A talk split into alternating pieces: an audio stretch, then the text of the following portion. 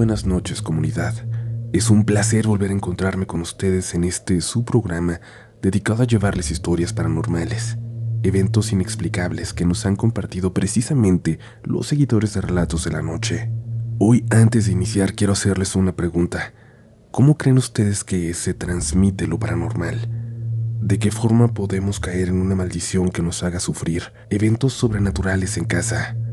En el lugar donde siempre nos sentimos seguros y en el que, de un momento a otro, nos resulta imposible apagar la luz sin sentir una presencia en la oscuridad, donde ya no podemos ir a la cocina por un poco de agua en la madrugada sin notar que hay alguien sentado en la sala, en la penumbra. Seguramente hay muchas formas, cada quien tendrá diferentes teorías al respecto, y por supuesto, alguien más no creerá en absoluto, dará por hecho que solo son supersticiones que estas cosas no existen. Pues bien, puede que estén a punto de llevarse una sorpresa y, quién sabe, quizás, convertirse más pronto de lo que creen, quizás esta misma noche, en protagonistas de su propio relato de la noche. Hola, me gusta mucho su contenido. No sé cuándo llegarán a leer esta historia, pero necesito compartirla con ustedes sucedió en una de las avenidas más importantes de Guadalajara, ciudad de donde soy originaria y en la que siempre he vivido, ciudad donde he tenido otros encuentros paranormales que seguramente después también contaré, pero ninguno tan peculiar como este, que viví junto a mi novio. Jamás nos enteramos de que alguien más hubiera comentado al respecto, lo cual es muy extraño y ya entenderán por qué. Yo soy estilista y en ese tiempo estaba tomando un curso de manicura. Una noche le pedí a mi novio que pasara por mí al lugar del curso. No era la primera vez que lo hacíamos así, más bien era una costumbre. No era ni las 8 de la noche cuando pasábamos por Avenida Washington y el Parque Agua Azul. Quien sea de la ciudad seguramente ya ubicará la zona. Ahí cerca hay un túnel que es de dos direcciones, hacia el centro y hacia Avenida Gobernador Curiel. Íbamos platicando sobre nuestro día, como siempre, escuchando música por aquella calle tan transitada a esas horas pero al entrar al túnel, algo ocurrió. Como si la música quedara en segundo plano de pronto, una especie de zumbido nos invadió. La mirada de los dos se fijó en algo en la calle. Sobre esta, restos, ropa oscura, cabello largo esparcido por todas partes, manchas de sangre que se prolongaban por metros. Yo no había nada que pareciera un cuerpo entre aquel espectáculo macabro. Era grotesco. Los coches pasaban aplastando todo como si nada y nosotros no pudimos más que avanzar para salir de ahí, para salir del túnel. Estábamos invadidos de asco y de terror y solo guardamos silencio hasta salir. Nunca, nunca habíamos visto algo así. Y ya afuera parecía que la música regresó. Empezamos a escuchar los sonidos de la ciudad allá afuera. Ya no parecía que estábamos debajo del agua. Podíamos escuchar Nuestras respiraciones parecían unirse en un mismo ritmo agitado. Nos volteamos a ver y mi novio me preguntó si yo también había visto lo que estaba en el túnel. Le respondí que sí con la cabeza. Nos detuvimos un rato para ver qué pasaba, esperando que pronto llegaran policías, ambulancias, el servicio médico forense o algo. Por lo menos gente frenando su marcha por morbo, pero no ocurrió. No pasó nada. Buscamos en las noticias para ver qué se decía al respecto, pero nada tampoco. Ni siquiera en redes sociales se mencionó lo más mínimo al respecto. Fue como si nada hubiera pasado. Desde entonces pasamos por ahí atentos para ver si volvemos a ver algo, si volvemos a verlo. Pero al parecer no. Al parecer solo ocurrió ese día. Sea lo que sea que hayamos visto, me parece algo paranormal, pero para nada la visión fantasmal de la que estamos tan acostumbrados a escuchar.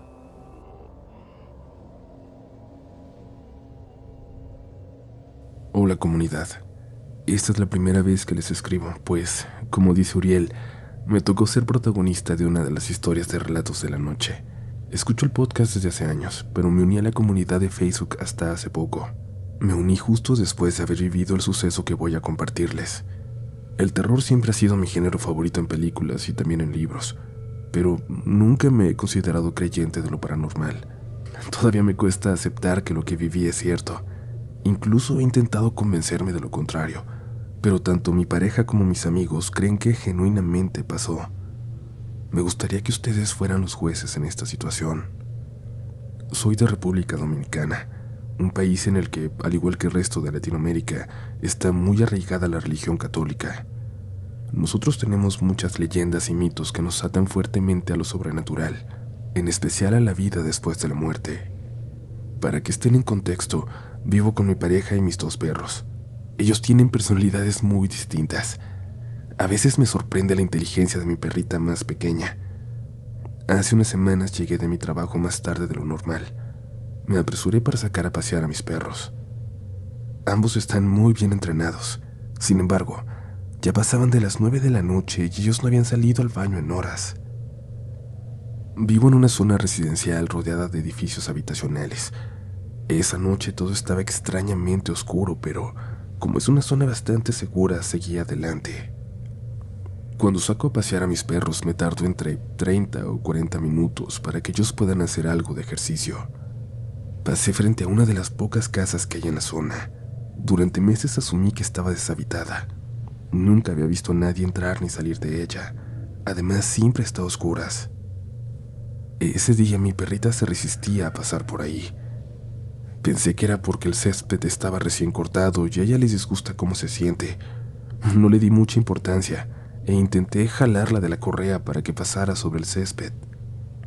Me quedé observando la casa y me di cuenta de que en el segundo piso había un balcón que sobresalía un poco del resto de la construcción. El balcón estaba sucio, lleno de plantas secas. Las cortinas estaban cerradas. Sin embargo, había una brecha de unos 20 centímetros que me permitió ver hacia adentro.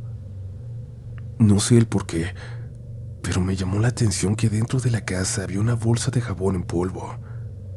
En ese momento, mi perrita comenzó a ponerse todavía más nerviosa de lo que ya estaba. Intentó alejarse y jaló fuerte de la correa. Escuché que alguien me llamaba. El sonido venía desde el balcón. Aleja esos malditos perros de mi casa. Esa voz me heló los huesos. Sentí tanto miedo que ni siquiera fui capaz de levantar la mirada. Simplemente me disculpé inmediatamente. Lo siento, señor, dije. Solo recojo sus desechos y le prometo que nos vamos. Mis perros también tenían miedo. Sentí cómo temblaban los pobres. Mi perrita más chiquita es muy brava y comenzó a ladrarle a aquel hombre. También volvió a jalar de su correa para que ya nos fuéramos de ahí. A pesar de que estaba en el balcón, yo podía sentir su respiración. La respiración de aquel hombre cerca de mí. Era una respiración fuerte muy pesada. Quien sea que estuviera en la casa, lo que sea que nos miraba desde ese balcón oscuro, estaba verdaderamente molesto con nosotros. Estaba lleno de odio y quería descargarlo en nosotros tres. Antes de irme levanté la mirada. Vi una figura oculta en la oscuridad. Él me estaba mirando fijamente. Era un hombre mayor. Parecía que estaba enfermo. Su cuerpo se veía acabado, muy débil. En ese momento me di cuenta de que algo estaba mal, pues yo podía verlo a pesar de que las cortinas estuvieran cerradas. El espacio que dejaban al descubierto no era más de 30 centímetros, y yo podía verlo de cuerpo completo. Además parecía que este hombre no estaba precisamente en el balcón, sino frente a él. Volví a escucharlo. Vete de mi propiedad. Lárgate me gritó. Su voz me regresó a la realidad. Tomé a mis perros y me fui huyendo. Esa noche me costó mucho trabajo dormirme. Mi perrita no quería salir de debajo de la cama. Pude escucharla llorar toda la noche. Ella solo salió un par de veces para olfatear la entrada de mi habitación. Ladraba como si hubiera alguien del otro lado de la puerta. Por esto, le conté a mi pareja lo que había pasado. Me pidió que no le diera mucha importancia. Me dijo que de seguro solo había sido un vecino maleducado y ya. A la mañana siguiente, cuando saqué a pasear a mis perros, todo se veía diferente. La calle estaba iluminada y llena de personas que iban al trabajo o a dejar a sus hijos a la escuela. parecía un lugar completamente distinto. Intenté bloquear el recuerdo de lo que había sucedido. Sin pensarlo, terminé tomando la misma ruta de siempre. No me di cuenta hasta que pasé frente a esa casa. De nuevo, recordé a la perfección lo que había pasado. Levanté la mirada y vi detalladamente el balcón. Todo seguía sucio. Las plantas estaban secas. Incluso volví a ver la bolsa de detergente que había llamado mi atención. En ese momento, se estacionó un auto viejo frente a la casa. Bajaron dos mujeres mayores, de unos 60 años más o menos. Unos segundos después, llegó un camión de mudanzas. La curiosidad se apoderó de mí. Crucé la calle y fui hacia ellas. Tuve que cargar a mi perrita porque se rehusaba acercarse a esa casa. Buenos días, les dije. ¿Ustedes son las dueñas de esta casa? Ya no, me dijeron. Justo acabamos de venderla. Solo estamos aquí para llevarnos los muebles que quedaban en ella. Ambas parecían mujeres amables, muy bien educadas. Una de ellas intentó acercarse para acariciar a mis perros. Mi perrita estaba tan asustada por lo que había pasado la noche anterior que comenzó a ladrarle. Incluso intentó darle una mordida. Enseguida me disculpé con la señora. No te preocupes, mi niña. Son solo energías. Mientras hablaba, yo sentía cómo mi piel se erizaba, pero seguía atenta escuchándola. Genuinamente quería entenderla. Mira, es que mi papá odiaba a los perros. Me dijo. Nunca nos permitió tener uno. Todos los días se paraba ahí, en ese balcón, a mirar y regañar a las personas que paseaban a sus perritos. Siempre estaba ahí, hasta que murió hace dos años. por el tráfico. A veces me toca cruzar por esa calle durante las noches. No he visto a nadie mudarse ahí. La casa sigue estando sucia y abandonada. Todavía se pueden ver las plantas secas en el balcón y la sensación de que alguien me observa. No me ha abandonado.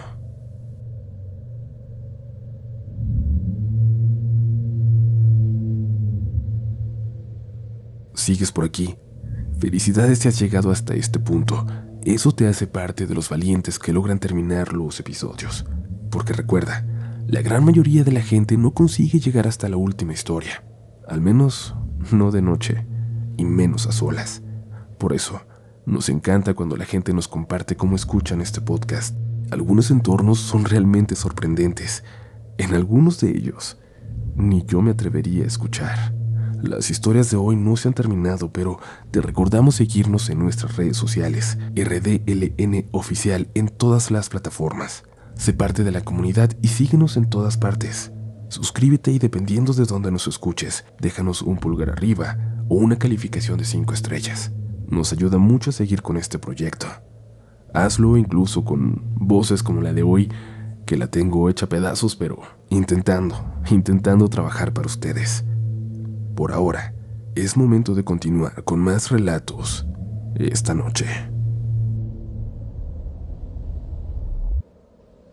Lo que voy a contar es probablemente lo peor que he vivido, no solo en el ámbito de lo paranormal, sino en mi vida en general.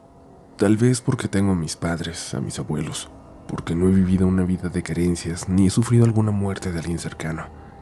Aún así, todos los caminos tienen dificultades, pero este episodio lo que voy a relatarles me provoca miedo, tristeza, desolación de solo recordarlo.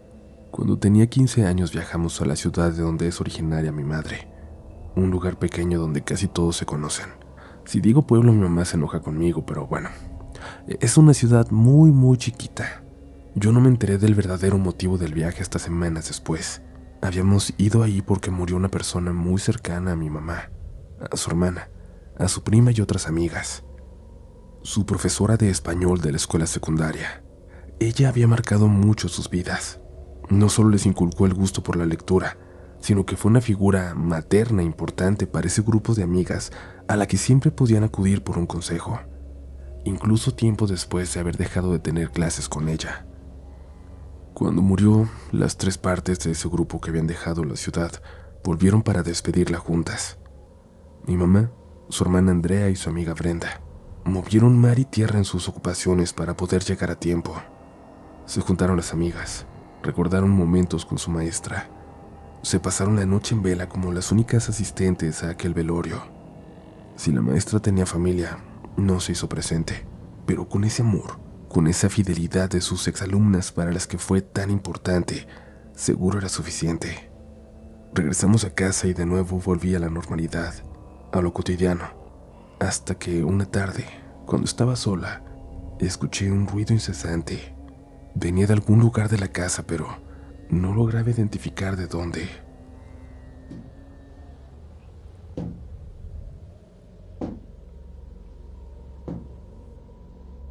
Dejé de escucharlos y seguí mis cosas, pero de nueva cuenta, estaba ahí.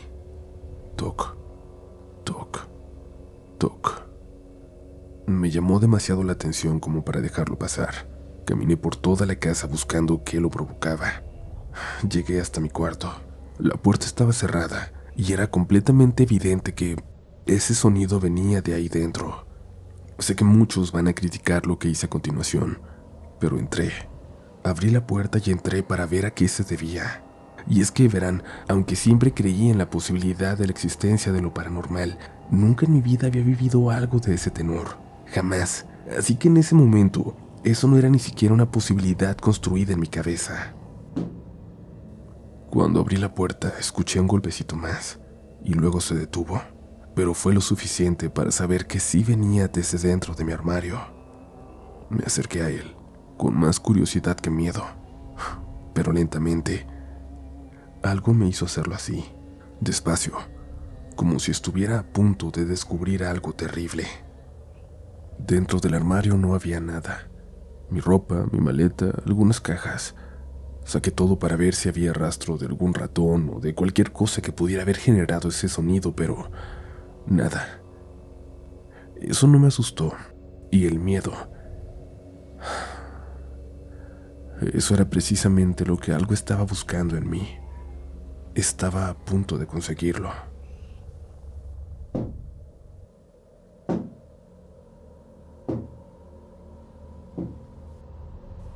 Esa madrugada que el sonido regresó.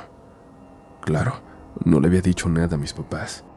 Era absurdo contarles de un ruido extraño que me había asustado. Francamente ridículo. Desperté y escuché muy claramente que venía de nuevo, de dentro del closet. Tenía un pequeño peluche a mi lado y lo lancé a la puerta de este. No sé qué pensé. Tan solo lo lancé.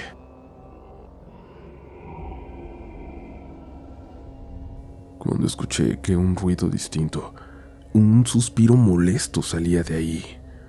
No me di cuenta cuándo ni cómo, pero cuando volví la vista al armario, la puerta estaba un poco abierta. Este tiene un seguro. Es imposible que se abra solo. Me levanté fingiendo no estar asustada. Me di tiempo de ponerme mis pantuflas y un suéter para salir y dirigirme caminando al cuarto de mis papás. Nunca había hecho algo así, ni cuando era niña. Llegar en la madrugada para querer acostarme con ellos. Supongo que por eso les sorprendió tanto y me recibieron. Mi papá me preguntó por qué tenía miedo y le dije que había tenido un sueño terrible, que en él había alguien en mi armario. Sin decir nada se levantó y fue a revisar. Hubo silencio por unos momentos, más de lo que esperaba. Tanto que mi mamá le preguntó a mi papá en voz alta si todo estaba bien, sin recibir respuesta. Prendió la luz para levantarse también e ir a ver si todo se encontraba en orden, pero justo en ese momento mi papá apareció en la puerta, pálido, como una hoja de papel.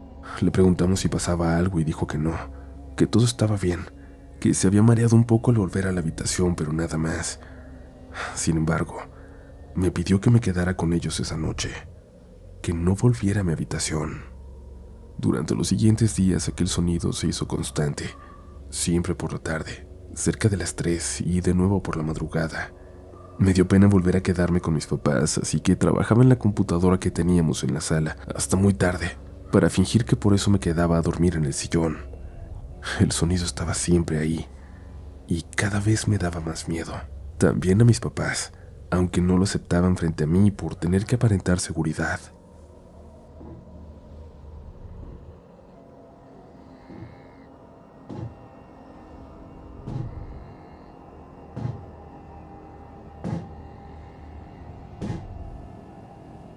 Una de esas noches volví a escuchar el sonido, pero esta vez cada vez más fuerte. En ese momento entendí algo.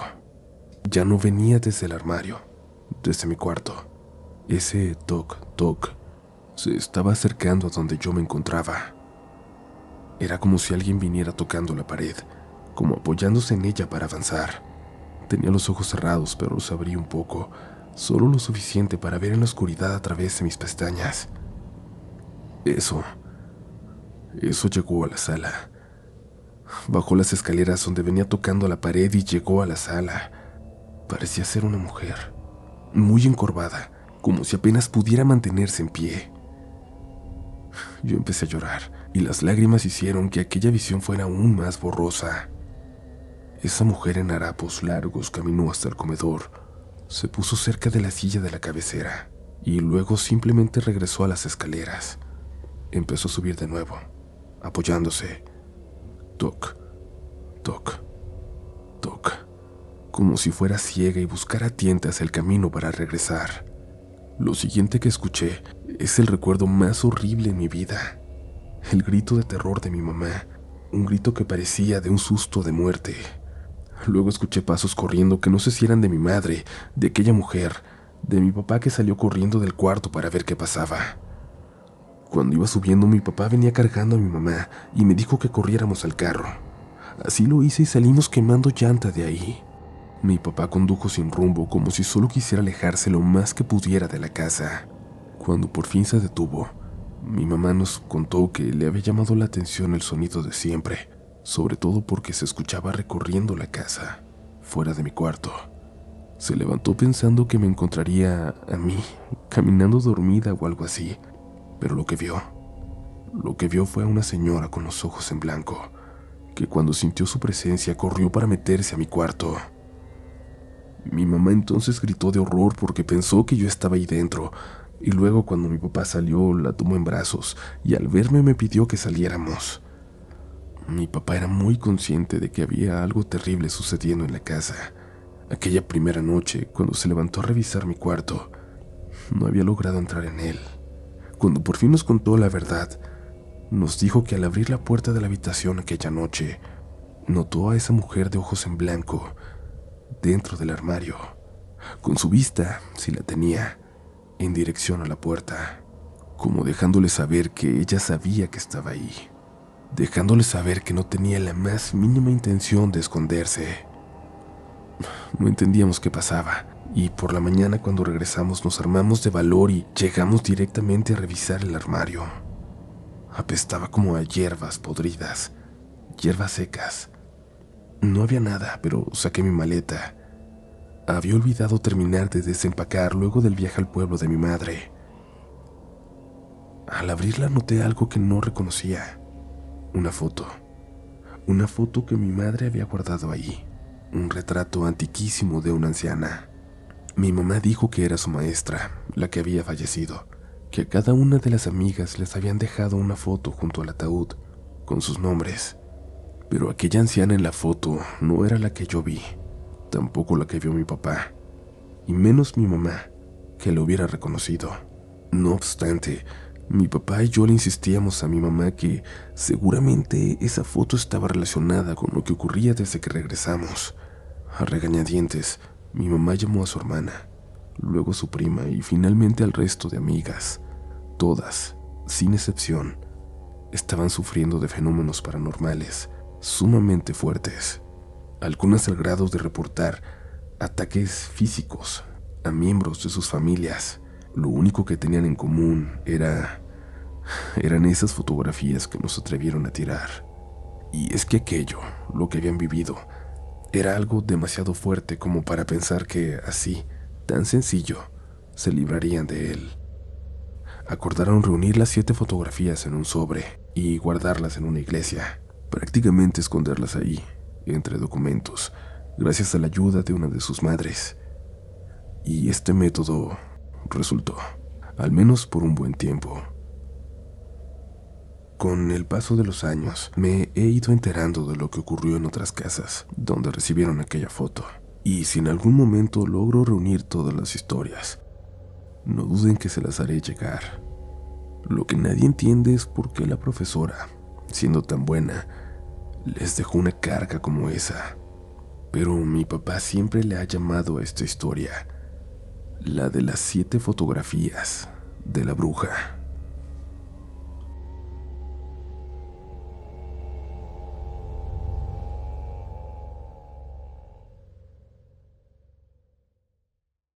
En Sherwin Williams somos tu compa, tu pana, tu socio, pero sobre todo somos tu aliado, con más de 6.000 representantes para atenderte en tu idioma y beneficios para contratistas que encontrarás en aliadopro.com. En Sherwin Williams somos el aliado del PRO.